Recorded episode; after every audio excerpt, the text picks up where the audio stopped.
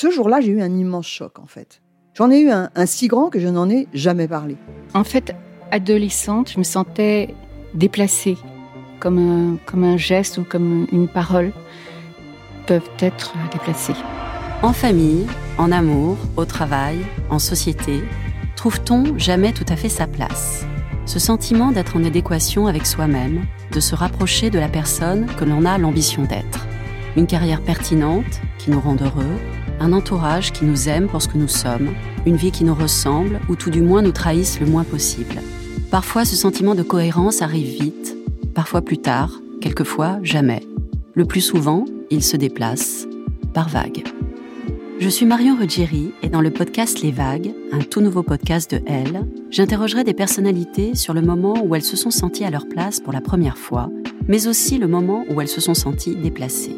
Je me rendrai chez elles ou dans un lieu cher à leurs yeux pour qu'elles me racontent ce jour fondateur où elles se sont dit ⁇ Là, je suis bien, je suis là où j'ai toujours voulu être, et c'est moi.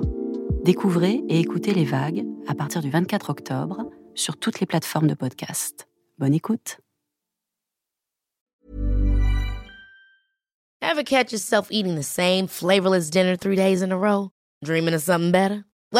HelloFresh is your guilt-free dream come true, baby. It's me, Kiki Palmer.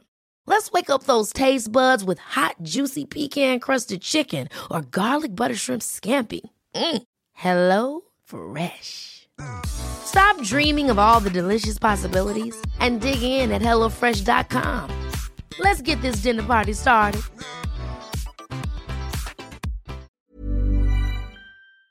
Elle s'attable.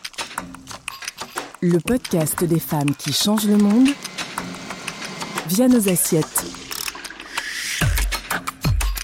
Depuis l'aube de l'humanité, les femmes nous nourrissent. Aujourd'hui encore, elles produisent plus de 70% de la nourriture consommée dans le monde et cuisinent la quasi-totalité des repas. Elles sont aussi nombreuses à s'investir pour une alimentation de meilleure qualité.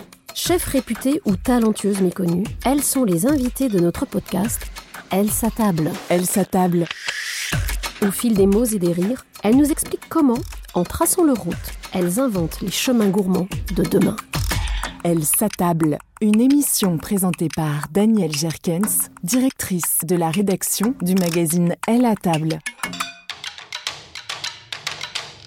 Bonjour à tous, bienvenue pour ce nouvel épisode de Elle s'attable, le podcast du magazine Elle à table.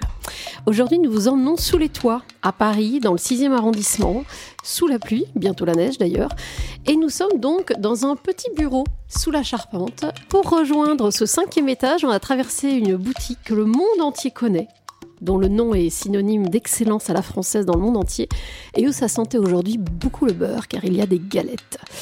Merci à Polonia Poilane. Merci de me recevoir aujourd'hui. Merci infiniment. Elle s'attable. Vous portez un nom que le monde entier connaît, qui est synonyme de pain et d'excellence.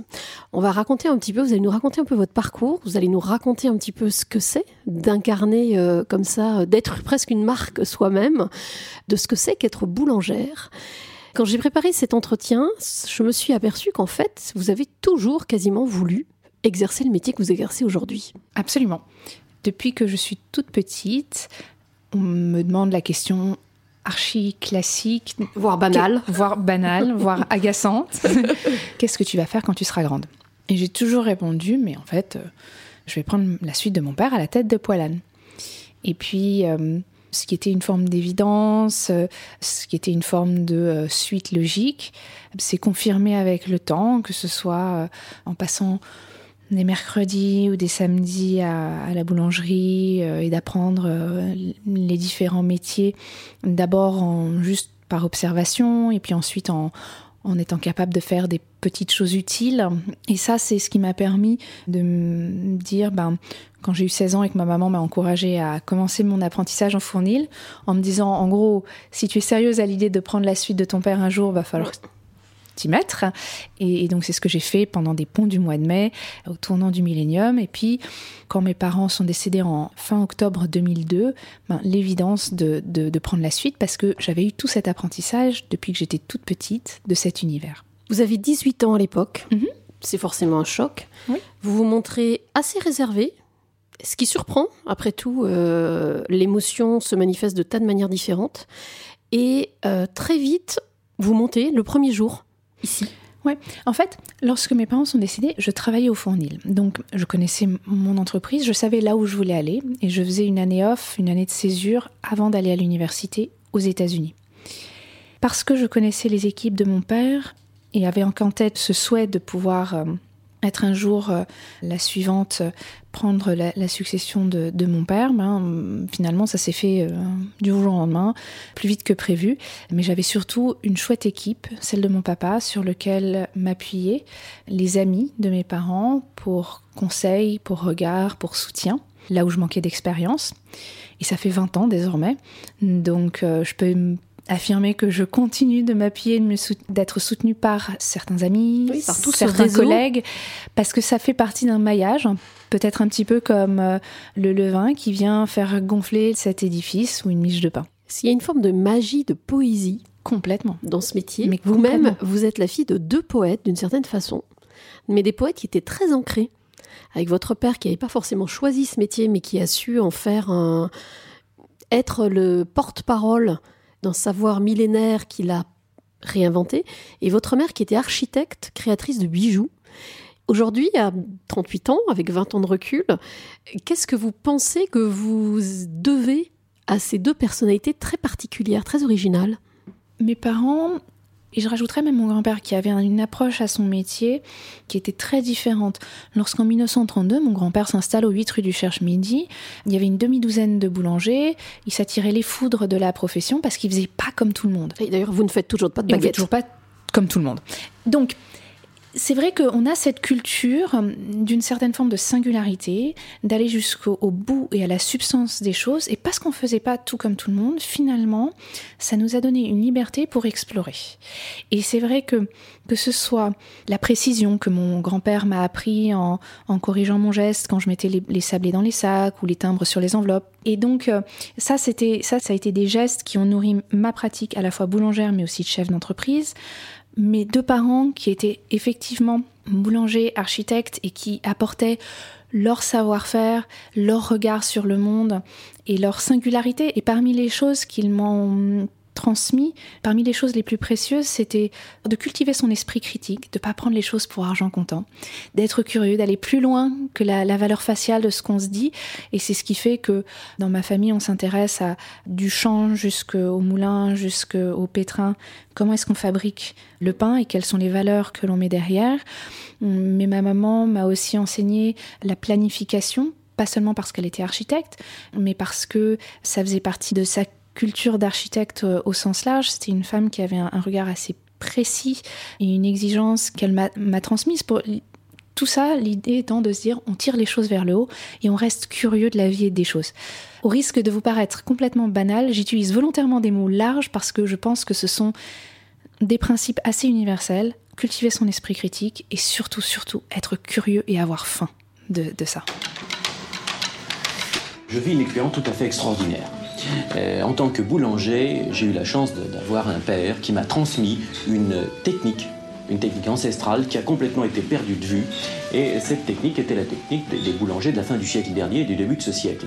Alors, euh, ce qui était extraordinaire, c'est que je n'utilise pas de four euh, à vapeur, je n'utilise pas de, produits d'améliorants, de lécithine, d'acide ascorbique, de, tout l'arsenal des améliorants à la fois euh, alimentaires et techniques qui sont utilisés en boulangerie, et j'y arrive quand même, je paye mon percepteur et je fais face aux charges de personnel. Alors ça quand même, c'est quand même assez extraordinaire.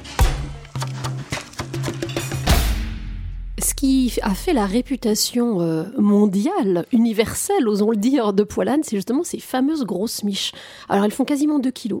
Elles contiennent très peu d'ingrédients, elles contiennent de la farine, produite en France, farine mhm. bise, mhm. très caractéristique.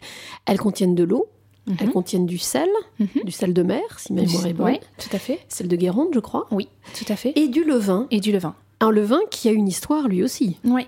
Alors il y a deux choses dans les quatre ingrédients qui font le pain, mais bon, c'est peut-être finalement que trois, puisque si on reparle du levain, ça n'est qu'un morceau de pâte, enfin pas que, mais c'est un morceau de pâte de la fournée précédente qui va servir, je simplifie, à ensemencer la fournée suivante.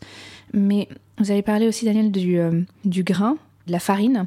Et c'est vrai que hum, quelque chose auquel je suis assez attachée, c'est d'essayer de changer ce mot un peu générique que l'on utilise euh, volontiers, qui est dire euh, on met de la farine.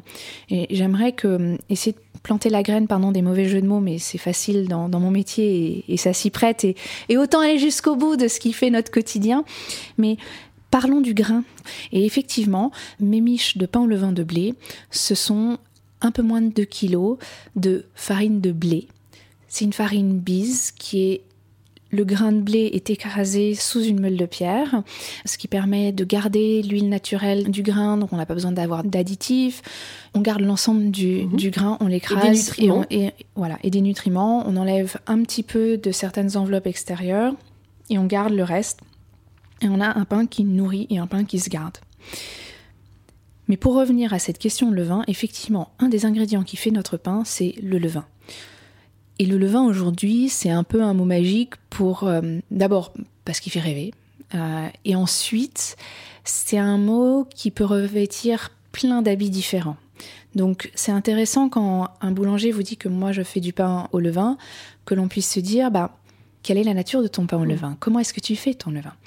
Et donc chez nous, c'est un morceau de pâte d'une fournée que l'on met de côté et qui va servir de point de départ d'ensemencement pour la fournée suivante. Et ce que ça veut dire, c'est que ce petit morceau de pâte, il est porteur d'un petit morceau de pâte de la fournée précédente, et de celle d'avant, et de celle encore d'avant, jusqu'en 1932, quand mon grand-père a commencé. Aujourd'hui, Poilane exporte dans le monde entier. Vous produisez 5 à 7 000 miches de pain par jour. Vous avez une, une manufacture? Alors, d'abord, Poilane est une, une entreprise familiale parisienne. Notre région, c'est pareil. Ce que ça implique, c'est que nos boutiques sont essentiellement parisiennes. On a cinq adresses désormais. On a ouvert au printemps 2022 une boutique au 39 rue de Lévis. Et on a, au-delà de ça, depuis 40 ans, depuis le début des années 80, une manufacture. Le lieu qui, au-delà de nos boutiques, où on peut servir directement nos clients, on peut fabriquer du pain entre une moyenne effectivement de, de 5000 pains par jour, où on peut fabriquer le pain qui va être livré chez nos revendeurs, donc des partenaires euh, de distribution en finale qui vont vendre nos pains, nos biscuits en plus de leurs produits, qu'ils soient spécialisés, un fromager, un charcutier, un poissonnier, ou qu'ils soient plus généralistes, une petite, une grande Une surface, épicerie. une épicerie. Et puis on a aussi des restaurateurs, qu'ils fassent des tartines ou qu'ils choisissent notre pain pour accompagner leur menu 3 étoiles, eh bien on est capable de leur apporter un pain de qualité qui vient soutenir leur proposition. Et c'est celui-là que ma maman a dessiné au début des années 80 en alliant avec la connaissance de mon père de son métier, une proposition qui est vraiment très très différente de ce que vous verrez nulle part ailleurs et qu'ils ont appelé une manufacture à une époque où ils voulaient valoriser le fait que dans l'organisation de notre production, c'est la main de l'homme qui est au cœur de la fabrication. Qui l'emporte? Et c'est pas tellement comme autrefois, mais plus le principe de se dire la main de l'homme a une intelligence et une sophistication qui est supérieure aux technologies contemporaines. 40 ans plus tard, ça reste le cas. Et je pense qu'à l'échelle de notre humanité, notre humanité, c'est-à-dire notre génération d'humains, je devrais le préciser, on verra probablement pas beaucoup d'énormes euh, changements comme on a pu voir euh, ces 100 dernières années, Euh, le pétrin mécanique parce qu'on a de l'électricité, le four électrique parce qu'on a de l'électricité, de la levure. Ça, ce sont des, des inventions relativement contemporaines ou en tout cas relativement récentes. Mais c'est vrai que aujourd'hui, ce qui est incroyable, c'est qu'on vit une époque où on a toutes ces avancées technologiques-là, mais on a aussi toute la sophistication de nos paires de mains qui nous permettent d'être euh, les thermomètres, d'être euh, les récepteurs de ce qui va accompagner une belle fournée.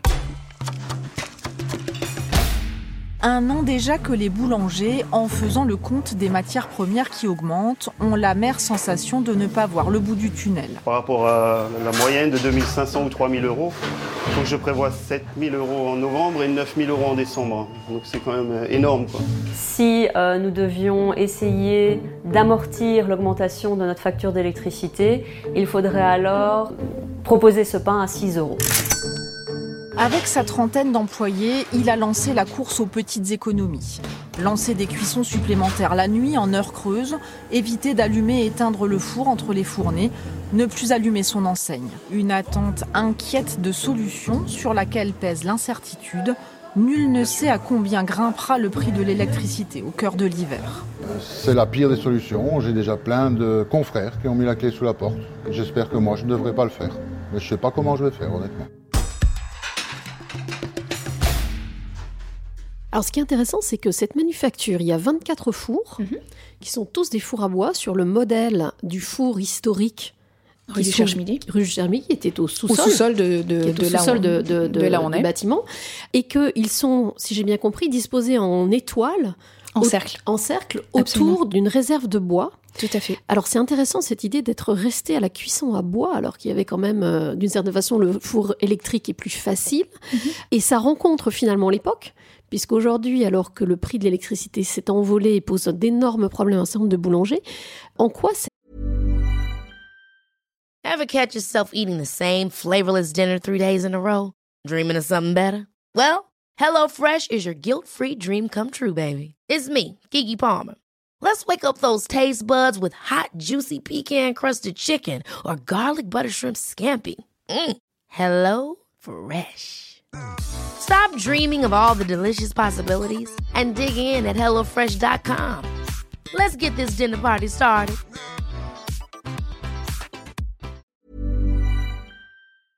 euh, ce choix du bois reste totalement pertinent aujourd'hui. Il y a plusieurs choses dans, dans ce que vous dites qu'il faut qu'on décortique pour nos auditeurs, parce que vous connaissez très bien la manufacture, et je pense qu'il faut que l'on qu'on plante un tout petit peu le décor. La manufacture, c'est effectivement un gros camembert, au centre duquel on a un cercle à bois, un plus petit camembert, où on stocke le bois. Ce sont des chutes de bois qui sont d'une scierie, qui sont recoupées pour rentrer dans notre foyer. Et c'est ce bois, qui serait autrement perdu, sert à chauffer nos fours en briques réfractaires qui vont bientôt accueillir pain, biscuits et pâtisseries boulangères quand on est rue du Cherche-Midi, boulevard de Grenelle notamment, nos pâtisseries. Donc, si je reviens sur la manufacture, on a 24 fours, comme autant de petites boulangeries de quartier, mis les unes à côté des autres, qui nous permettent d'agréger des plus gros volumes de pain, parce que euh, ben, si vous faites euh, 24 fournées fois X fournées par jour, et bien là, vous arrivez à, à dégager du volume. de pain. Exactement. Donc, pour en revenir à nos moutons, pourquoi est-ce qu'un four en briques réfractaires, chauffé au bois, reste pertinent aujourd'hui? Alors, je pense qu'une partie de la réponse déjà, c'est que on vient de là. Notre savoir-faire boulanger est issu de ce choix de mon grand-père en 1932 de travailler sur un four en briques réfractaires chauffé au bois. Nos recettes et le goût distinctif de notre pain vient aussi de cet outil. Donc si on changeait pour un four électrique, c'est vrai qu'on changerait cet équilibre. Donc je pense que c'est pour ça que mon grand-père ou mon père n'ont pas changé cette méthodologie.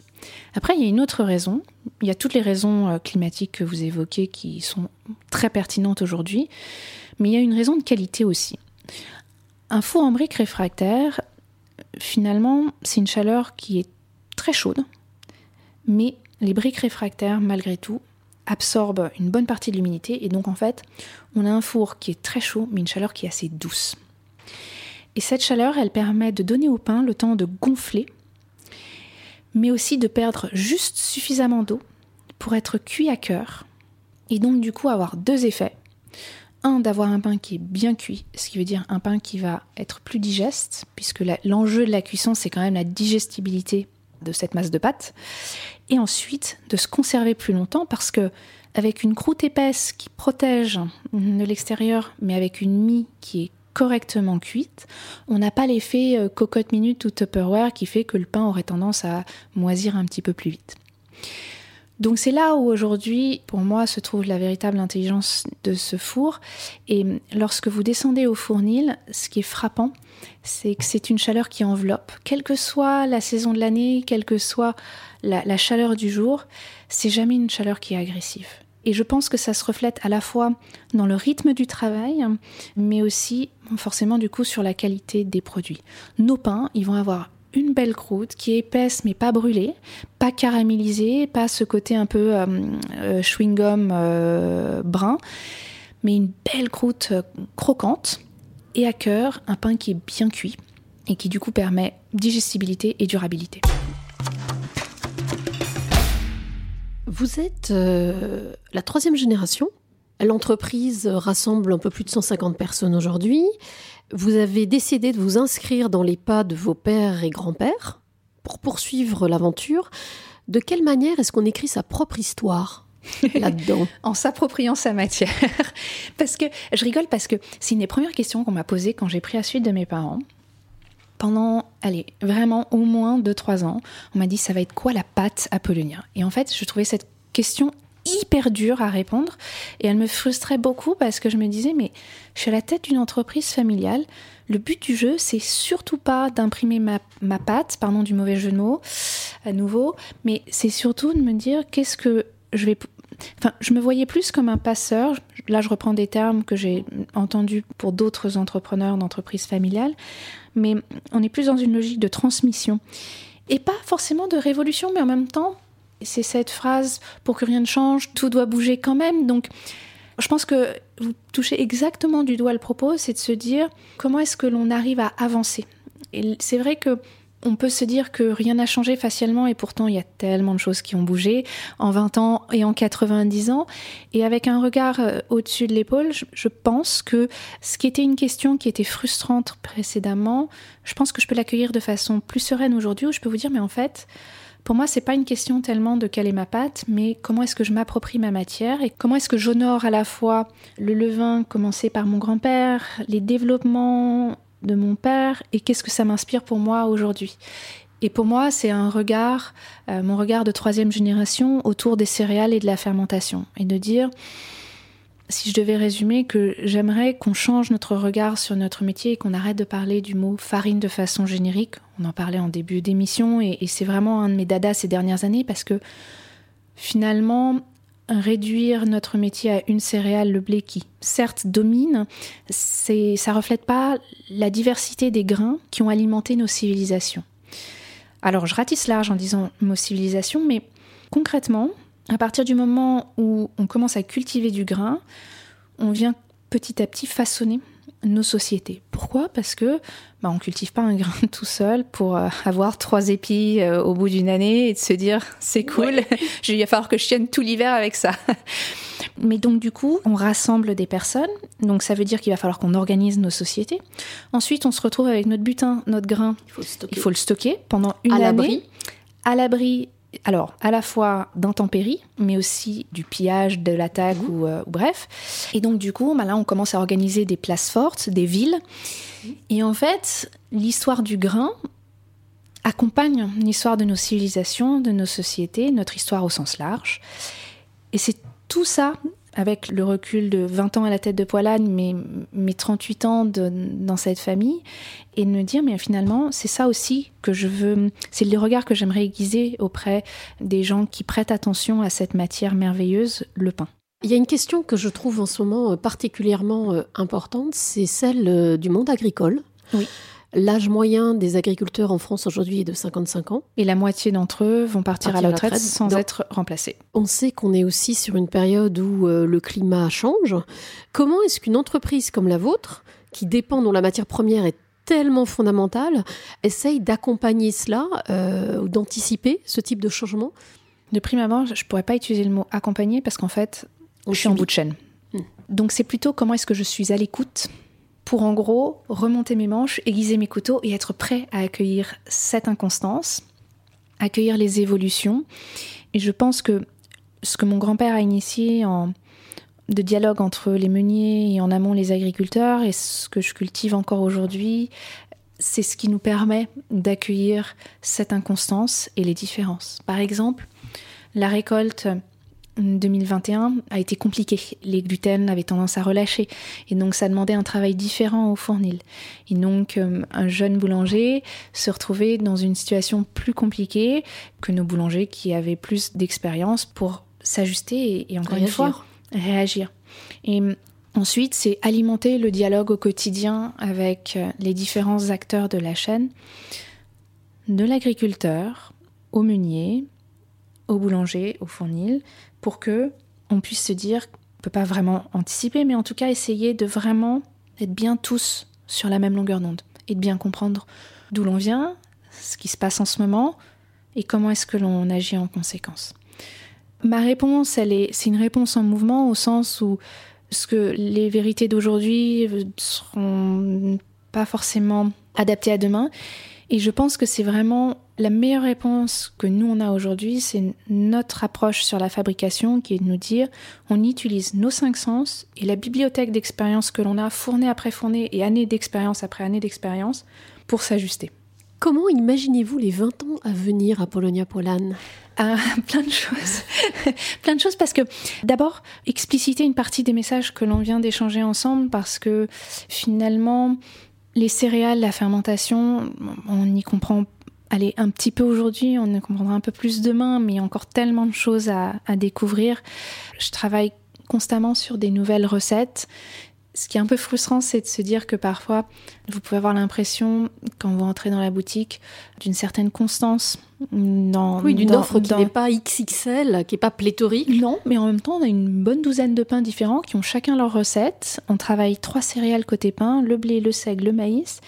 Mais effectivement, exactement de ce point de départ-là, qui est euh, mon pain de maïs, qui il y a quelques années, je, je, mets sur les étagères pour la première fois, alors que ça faisait dix ans que je travaillais dessus au fournil, je me suis dit, écoute, si tu veux prouver ton point que le pain, c'est un univers de céréales et de fermentation et que ça te prend à chaque fois 10 ans pour sortir un pain, t'es pas sorti de l'auberge, ma cocotte. tu vas donc en faire 4 ou 5 dans ta vie, ça va être super. Ouais, non mais bon, que j'en fasse 4 ou 5 dans la vie, ça, ça me pose pas de problème. Mais la question, c'est plutôt de me dire comment est-ce que j'arrive à partager ce, ce regard? Et je me suis dit, bon, d'abord, il faut qu'on comprenne le goût des différentes céréales. Donc j'ai imaginé euh, avec mes petits biscuits, mes petits sablés, non seulement, alors j'ai la version historique qui est ma petite punition farine de blé, j'ai décliné les recettes avec différentes céréales en adaptant à chaque fois aux spécificités de la céréale. Alors certaines, par exemple l'avoine, je l'ai rendue végane parce que je peux et que ça s'y prête et que c'était une façon aussi de pouvoir proposer quelque chose en anticipation d'une période où il pourrait ne pas y avoir de beurre et de me dire le jour où il y a une véritable crise du beurre, qu'est-ce que j'ai sur mon étagère? Mais il y en a d'autres, comme le maïs, qui ont un goût naturellement assez sucré. Donc comment est-ce qu'on trouve cet équilibre entre un biscuit où on réduit la quantité de sucre, mais un biscuit où le sucre permet quand même de tenir la recette? Et donc en fait, cette collection de biscuits, elle a pour vocation ben, non seulement d'être porteur de tous ces messages-là, mais surtout de commencer à donner des référentiels de goût qui, demain, pourront rendre plus évident les prochains pains que je développerai ou les prochaines euh, pâtisseries boulangères ou, ou bon bref. Elle s'attable. On va terminer cet entretien avec deux questions. Oui. La première va peut-être vous énerver, Apollonia Polan, mais je la pose quand même. Est-ce qu'être une femme, c'est particulier ou vous pensez qu'être une femme fait qu'on fonctionne différemment? Catégoriquement, en tant que femme, on fonctionne différemment. C'est génial. Et de toute façon, j'ai pas le choix. je suis une femme et il n'appartient qu'à moi de l'assumer pleinement. Et ça veut dire que oui, on vit dans un monde d'hommes fait pour les hommes. Et donc, ça veut dire qu'il faut savoir composer avec. Mais je vais pas m'excuser d'être une femme. Et surtout, le sexe importe peu, notamment dans un métier d'homme, en sachant que notre savoir-faire, le pain est un savoir-faire de femme, je ne vais pas m'excuser de mon sexe alors qu'en fait, seule la compétence de mon travail doit primer. En fait, je vais même avoir encore deux questions, j'en aurais eu trois pour terminer. La seconde, qu'est-ce que vous souhaitez transmettre à la prochaine génération? Déjà, un petit peu de ce que j'ai reçu, ou en tout cas autant de ce que j'ai reçu et compris de ce que j'ai reçu. Et puis, ce que j'aurais vécu, le goût du pain, peut-être un peu basique de dire ça, mais c'est parce que je pense que c'est une, bonne première brique. Et puis, euh, cette curiosité que j'ai reçue, pour moi, elle m'a tellement apporté de rencontres et elle m'a tellement fait grandir. Et ensuite, le goût aussi, avec rien de faire beaucoup. Et c'est vrai que quand on regarde la simplicité des ingrédients qui font le pain, on se dit que c'est pas grand chose et pourtant on peut en faire des choses extraordinaires. Diriez-vous que les femmes peuvent changer le monde à travers nos assiettes ou pas? Mais oui, évidemment que oui. Et je vous renverrai la question en me disant mais qu'est-ce que vous voulez dire par ça? Parce que est-ce que c'est dire euh, ce que l'on propose dans une assiette, c'est une proposition qui permet de révolutionner le corps et l'esprit.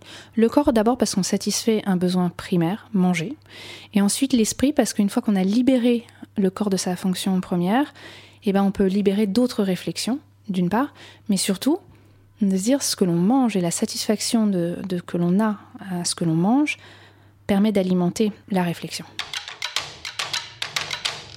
Merci infiniment à Polonia Polan pour ce moment passé plein de saveurs et de mie et de bonheur. J'espère à tous que cet épisode du podcast Elle table vous aura plu. N'hésitez pas à le liker, à le commenter et même à le recommander.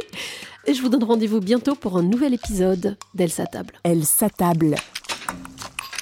Le podcast des femmes qui changent le monde via nos assiettes.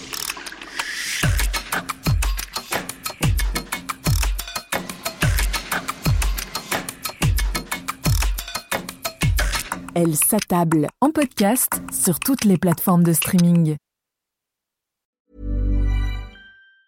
Hi, I'm Daniel, founder of Pretty Litter. Did you know cats tend to hide symptoms of sickness and pain? I learned this the hard way after losing my cat, Gingy. So I created Pretty Litter, a health monitoring litter that helps detect early signs of illness by changing colors, saving you money and potentially your cat's life. Pretty Litter is veterinarian developed, and it's the easiest way to keep tabs on your fur baby's health right at home. Go to prettylitter.com and use code ACAST for 20% off your first order and a free cat toy. Terms and conditions apply. See site for details. Ever catch yourself eating the same flavorless dinner three days in a row? Dreaming of something better? Well, HelloFresh is your guilt free dream come true, baby. It's me, Kiki Palmer. Let's wake up those taste buds with hot, juicy pecan crusted chicken or garlic butter shrimp scampi. Mm. Hello Fresh. Stop dreaming of all the delicious possibilities and dig in at HelloFresh.com. Let's get this dinner party started.